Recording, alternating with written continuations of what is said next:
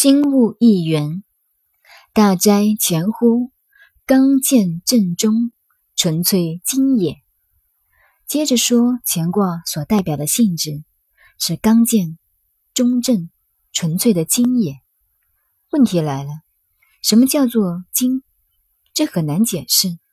用现代的话来说，这里是说乾卦是宇宙万物的本体，这个本体不是属于物质的。物质不是宇宙万物的根本，唯物哲学以物质当作宇宙万物的基础。西方的唯心哲学也没有说对，《易经》的哲学是心物一元，这一元叫做经。这个道理牵涉很广，如果发挥起来，又是另外一个专题了。